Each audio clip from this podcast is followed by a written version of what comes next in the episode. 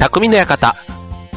川崎匠です。チョアイホー .com の協力でオンエアしております。はい、えっ、と、この番組でよくまあテーマにするのは結構ね、あの、まあポジティブというか、えっ、と、まあ、なんだろう、頑張る系のテーマ、うんモチベーションを上げるだとか、なんかそういうね、基本的には、えっ、と、あんまりこう、は、ネガティブというかね、なんかそういうテーマを取り上げることってないんですけど、で、あの、この間ね、あの、フルマラソンがあったんですよ。で、初めて、えっ、と、まあ、完走できなかった。まあ、完走できなかったっていうと、え、じゃあ何キロまでだったのってなるんですけど、まあ、そういう意味では、えっ、と、フルを一応は、えっ、と、クリアはしているんですが、まあ、ただね、制限時間に3分足りなくて、そう。だから、公式的には完走したことにはならないんですね。そうそうそう。だから走、距離は走ったけども、走った、歩いた、うん、なんですけど、まあそういう大会があってですね。で、まあなんかね、すごく、この、虚しさというか、達成感がないマラソン大会っていうのをね、この間体験してきてですね、そう、まあ、ね、なんか距離を走ったっていうことで言えば同じだろうとか、あとまあ制限時間がね、えっ、と、その、僕が結構普段出るのって7時間の大会っていうのが多いんですよ。東京マラソンもそうだったんですけど、で、今度の大会っていうのは6時間の大会だったので、そう。で、あとは、まあ、言い訳をね、言い訳を早速こうずらずら言えば、あの、スタートするときに、うんと、スタートの方法が鳴ってから、まあ、15分後ぐらいとか通過していくんですけど、スタートのラインをね。でも、えっ、と、そこから6時間後っていうね、そこがまあ一応制限時間。だから、えっ、と、15分後にスタートしても、6時間の、えっ、と、制限時間は変わらない。だから要は、5時間45分で走らないとダメというやつなんですね。そう。で、ちなみに僕ね、えっ、と、ここ最近、正直あんまりね、練習をしてなかった。これ自分のすごい反省なんですけど、えっ、と、半年ぐらい前、あの、東京マラソンね、3月だったの時のタイムが約6時間半なんですよ。そう。で、まあ、今回のやつを申し込んだ時には、えっ、と、まあ、自己ベストがね、4時間45分っていうのがあって、そう、だから、まあ、ね、本番までトレーニングすればいいや、なんて言いながら、なんかずるずるあんまりちゃんとしたことをやらずに、ね、本番望んだ結果ということでね、これね、そう、だから、えっ、と、ネットタイム、あの、要は、賞味の時間が5時間47分ぐらいなんですね。だからそこに15分出して6時間に3分っていうところで、えー、アウトという、そんなオチになるわけなんですけども、まあこれね、本当に今回辛くって、もうね、足が、あの、肉離れみたいな感じの、なんかね、こう足、筋肉が震えてるというかね、もう、このグイングイン動くんですよ。なんか、こう別に意識してるわけではもうなんかあんまり伝わんないと思うんですけど、痛すぎて、みたいな。そう、だから、あの、よくね、マラソンで、こう、3時間ぐらいとかね、まあ、あの、サブスリーとかって言われますけど、3時間着る人とか、ね、まあ、確かにね、すごいと思うんですけど、ただ、しんどい時間が3時間で、しかもね、足がそんなにね、辛いわけじゃなくて、追われるっていうのはね、ある意味ね、幸せだなって僕はね、まあ遅い人間からするとすごく思ってですね、遅い人間は何がしんどいかって言ったら、その3時間過ぎてからが、残り3時間をね、なんかこう、自分で言うのもなんですけど、あの、地獄のような苦しみがね、こう3時間続くわけですよ。だから、6時間、例えばあの、走っていない状態で、あの、すごく例えば真冬の大会とかだったりするとね、こう寒さとの戦いみたいなこともあったりするので、ある意味ね、我慢大会というか、ね、なんでそこまでして出るんだみたいな、まあ、そういうちょっとそもそも論になっていくとね、話が、こう、あの、ぐるぐる回ってしまうというか、戻ってしまうので、なんですけど、そう、まあ、それでもね、こう、次の目標を立てれば、ね、なんか自分なりに、こう、やるつもりっていうのでね、申し込んだ時にはね、やるんですけど、まあなかなかね、そうできなかったっていうのが今回のすごく反省で、まあ次はね、2月にあの、懲りずにまた申し込んでる大会があってですね、そう2月の中旬に、青梅マラソンっていうね、30キロのマラソンがあるんですけども、ちょっとそこに向けてはね、ちょっと心入れ替えて、ね、あの、悔しい思いをしないようにしたいなというふうに思っています。ということで、はい、まあ、えっ、と、まあ、年度末ね、差し掛かってきて、まあ、今年中にね、こう、終わらせたい仕事とかね、なんかそういう、一応ね、年内の節目っていうことで、こう、決めてるようなものをね、えー、やっとかないとダメな用事とか、なんかそういうのもいろいろあるんじゃないかなと思うんですけども、まあ、用事ぐらいであればね、まあ自分のその日の予定だけ、こうちゃんと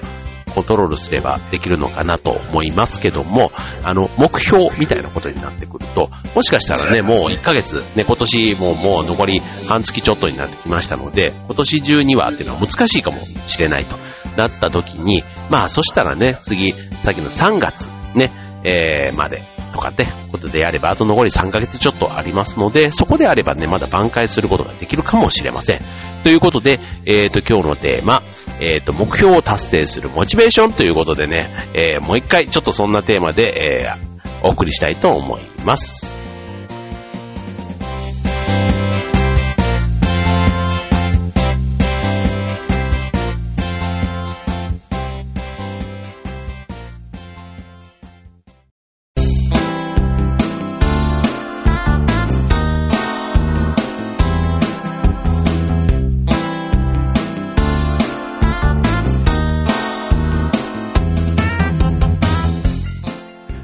えー、今週のテーマは目標達成するためのモチベーションということでね、はい、まあ目標、ね、まあなんか一般的に言われる目標っていうと、例えば、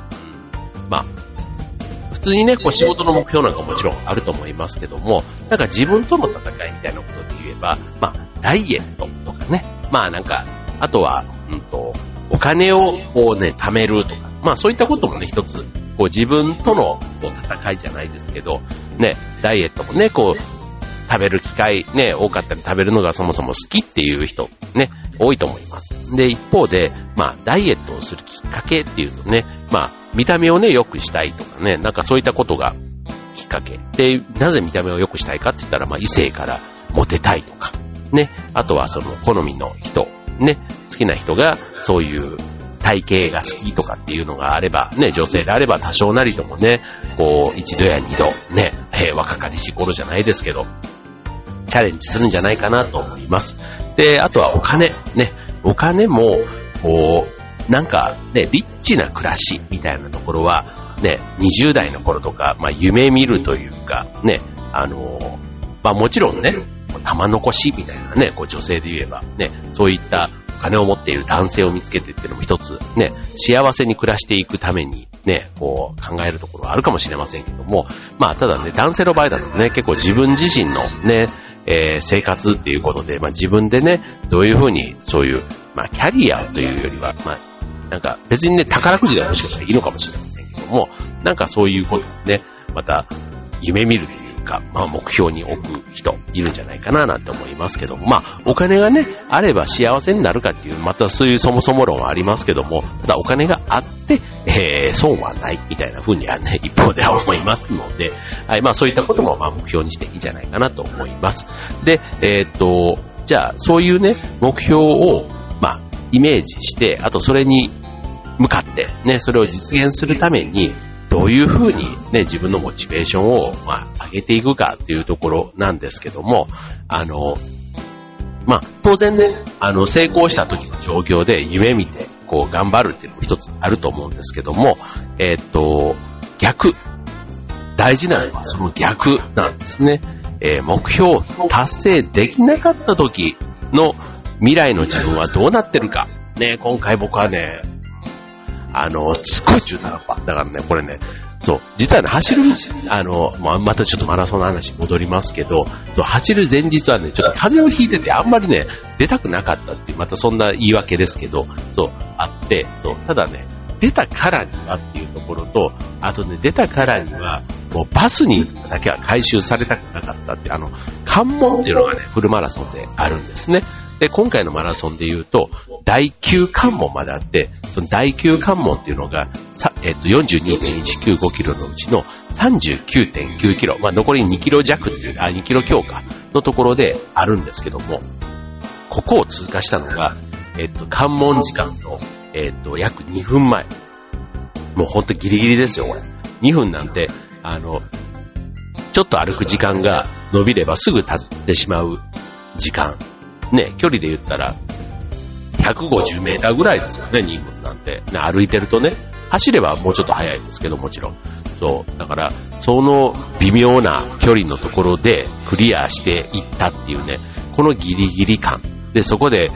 ね、1秒でも過ぎればバーッとね、関門だから、あの、そこでロープを張られて、すぐ罰に回収されるっていうね、あの、そんな大会過去にも僕、一回経験したことがあるんですけども、そう、なんかそういうのもあって、なんかね、最後の関門をクリアしたところで油断したっていうのがね、正直あります。はい。ありまして、そう、だからそこからね、もう一段頑張ればよかったなとかね、なんか今となればね、そう思うんですけど、その時はね、なんか知らんけど、あのー、そう、体がね、悲鳴を上げるってこういうことっていうのと、あとね、沿道の応援がやっぱりゴールに近くなってくると増えるんですよ。で、すごくね、あのーそう、すごい歓声でね、迎えてくれるんですね。だからそれに応えられない悔しさみたいなね、なんかそういうのの両方入り混じりながら、もう最後のね、2キロぐらいはね、なんかね、顔を上げるのがしんどかったっていう、もうね、苦しいのを前面に出しながら、最後、あの、ゴールに向かっていましたけども、なんかそういうことを、えー、今回達成できなかったっていうのがね、一つ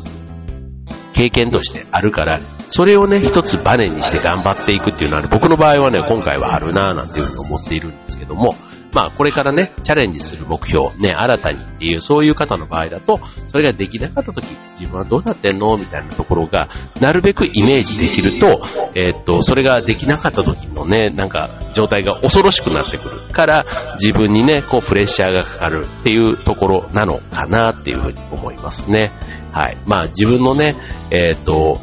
人生の延長線だから、まあ別にね、こう、いきなりこう世界的大スターになるとか、そういう目標じゃなければ、ある程度イメージできる。ね、逆にそれが成功すれば、さらにその次のステップが続く、道が開ける感じがあるでしょうし、もしそこでね、えー、達成できなかったら、もうそれすらもできなかったっていうところでね、なんか自分に対して、こうちょっと、あの、後ろめたいというか、なんか自分に対して、のなんかね、自分に負けたじゃん。ね、なんかそんな感じもあるのかななんていうふうに思いますけども、はい。で、えー、っと、それを、えー、超えていくための、ね、えー、達成できるようにするために、モチベーションを維持するための方法を改めて次のコーナーでご紹介したいと思います。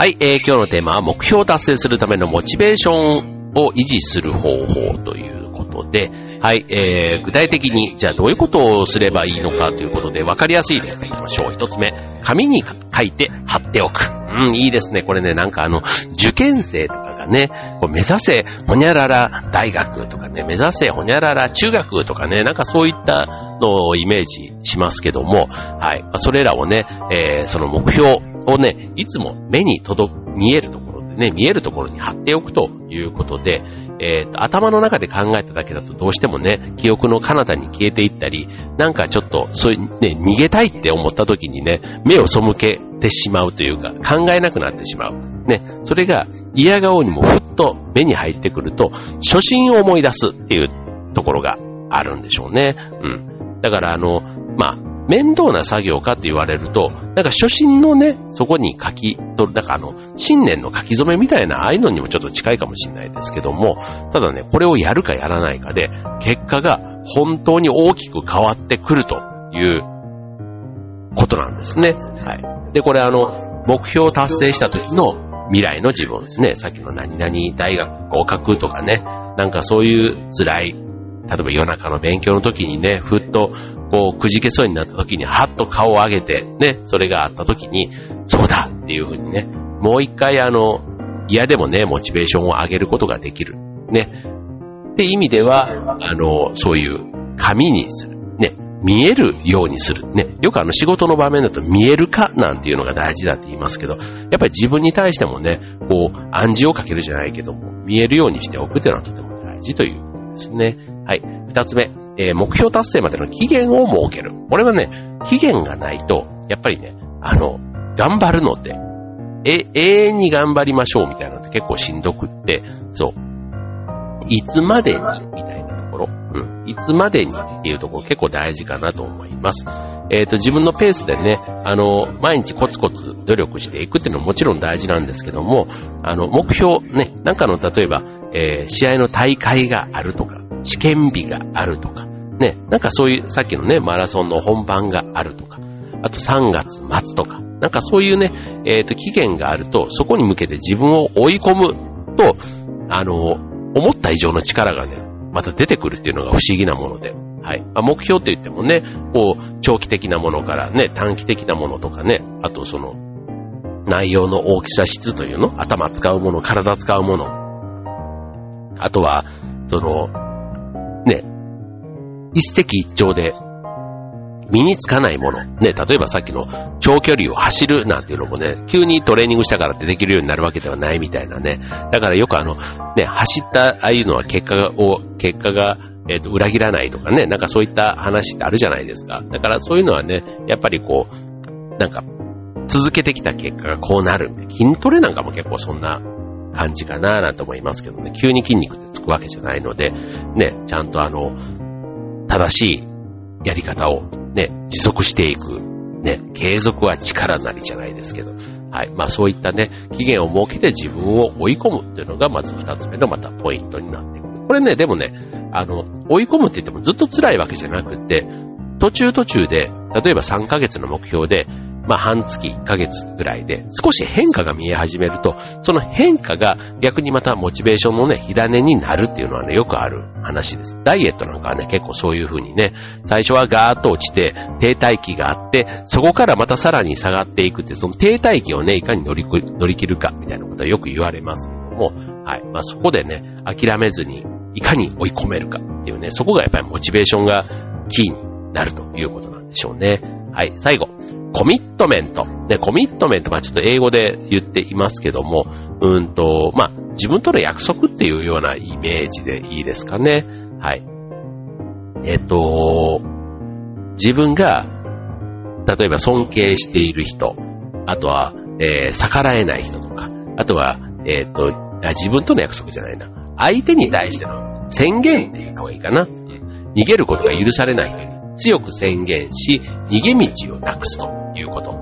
これよくね、あの、自分高校するんだ、みたいなことを言うと、え、じゃあ頑張ってとかって結構言われるじゃないですか。で、そうすると、そこの期待に応えなくっちゃっていうね、またそれがさっきの追い込みみたいなのに繋がっていくんですけども、そう、なんかあの、宣言をする。そういう、結構それ大事なんですね。言い切るというか。うん、これ別にあの、さっきね、尊敬している人、逆らえない人、ね、師匠とか言われる人とか、親とか先生とかね、まあ上司、先輩、あとまあ恋人でもいいでしょう。ね、まあ親友とか、ね、なんかそういう、あの、その人のために、みたいな。なんかそういうのがね、またあると、意地でもね、達成しようとする。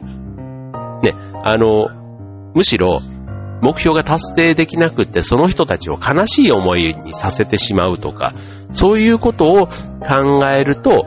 ね、逃げ道がなくなる、まあ、プレッシャーになってはくるんですけども、まあ、それがね、また頑張る原動力になるということですね。はい。まあ、自分にね、合ったタイプがそれぞれあると思いますので、あんまりね、負荷かけすぎて、こう、ね、逆にそれで、こう、やんじゃったりみたいな風にならないようにしてほしいところですけども、はい。まあ、ちょっとね、今の3つ。ね、今日は3つご紹介しましたけども、どれか参考になるもの1つぐらいはね、当てはまるのはあるんじゃないですかね。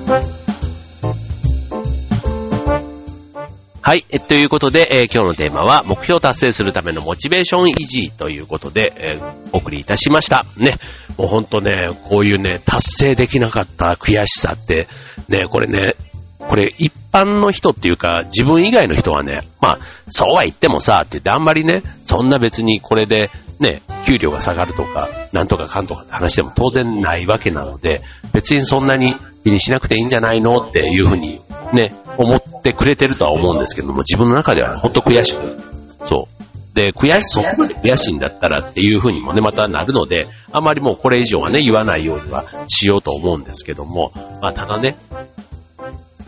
今日このラジオでこの話をして、また改めて、ね、自分の、ね、こう、いいところももちろんね、自分の中では分かってるつもりですけども、やっぱりね、悪いところというか、ね、なんとかなるだろう、その辺のね、楽観的な部分はね、もう少し、ね、あの、まあ、今回のね、マラソンのところは、まあ、これ自体はね、正直あの、趣味の世界でやっているもの。なので、さっきみたいなね、こう、コミットメントみたいなところで言うと、正直甘いところがあるんですけども、今度ね、次回、またちょっと話が違いますけども、劇団の公演が4月末にありまして、演目もキャスティングも全部決まりまして、ね、これから、ま年明けにか、えね、年明け以降、本格的な稽古がね、え始まっていくわけなんですけども、あの、まあ、今回の作品ね、あの、刑事コロンボが出てくる結構有名な作品というか、コロンボファンだとすごくもう、大注目と言われている、そんな作品をね、お届けするわけなんですけども、まあそういう意味ではね、コロンボファンの方がたくさん見に来てくれたら嬉しいなと思いつつ、そのイメージとね、もし、あの、まあ、当然ね、こう原作と違ったコロンボ別に僕はコロンボではないんですけども、まあそこの作品の登場人物とね、こう同じ部分じゃなくてもね、そこに、あ、こういうのもありだよねっていうのが、なんかうまく伝えられればいいなとは思ってるんですけども、はい。まあなんか、そこに対してはね、こういつも、まあ劇団の公演に関しては終わった後あんまり後悔することっていうのは、まあ反省はあるんですけどね、ただいつもやり、自分なりにはやりきった感があるんですが、まあ今回はね、なんかそういう意味ではもう一段ちょっともう一段二段、ね、なんか質を上げていける、ね、そのための稽古もね、しっかり、あの、稽古しないとね、やっぱり本番はいきなりいい結果は出てきませんので、なんかね、この3ヶ月今日っていうかね、4ヶ月か、なんかその道のりをね、しっかりあの、劇団の方はやっていかねばならないという、なんか自分の中でもそんな目標の一つとしてね、えー、心に誓った今回の収録でございましたということで、はい。まあちょっとあの、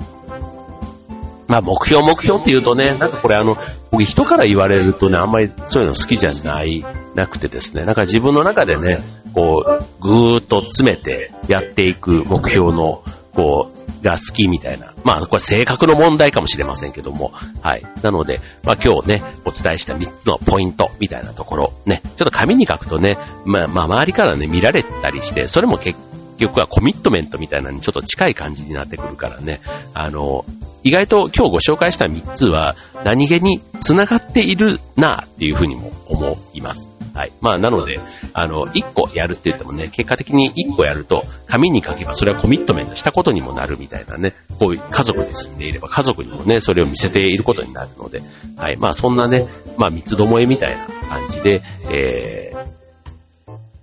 考えてもらえればいいのかなと思います。はい。ということで、まあちょっとね、えー、そんな話でしたけども。はい、もうね、えー、気分を切り替えて、はい、また、元気に、元気にというか、あの、トレーニング、励みたいと思っています。はい。まあ、次回の結果、交互期待ということで、はい。今週の匠の館、ここまで。バイバーイ。